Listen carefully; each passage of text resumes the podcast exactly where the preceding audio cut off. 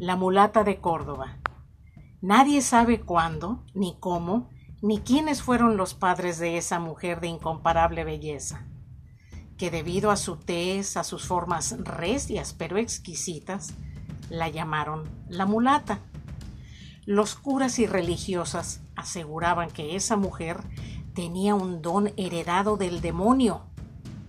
Esta hermosa dama vivía en una choza a la orilla del pueblo, se dedicaba a la curación de enfermos pobres, remediaba males de amor y no faltaba jamás en la cabecera de los moribundos.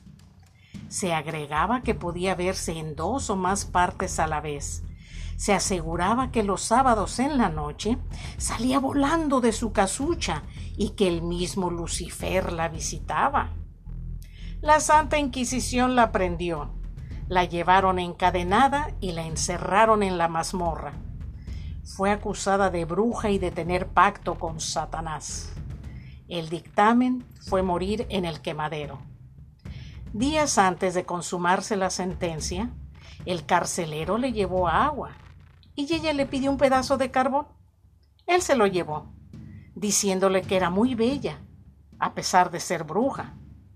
La mulata le sonrió maliciosamente al día siguiente, ella le mostró al carcelero el dibujo de un gran navío que pintó sobre el muro del calabozo.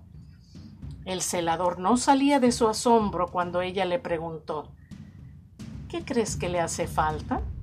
Él le contestó A fe mía solo le hace falta navegar. Pues navegará y yo me iré en él.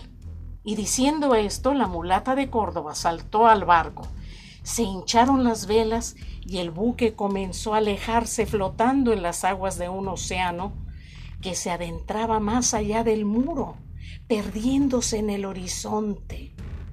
El custodio salió enloquecido, corriendo, dando gritos. Jamás se supo de la mulata. Sin embargo, al paso de los años, se rumoraba que se le había visto en diferentes chozas humildes, siempre así, sin edad y sin huellas del tiempo en su bello rostro.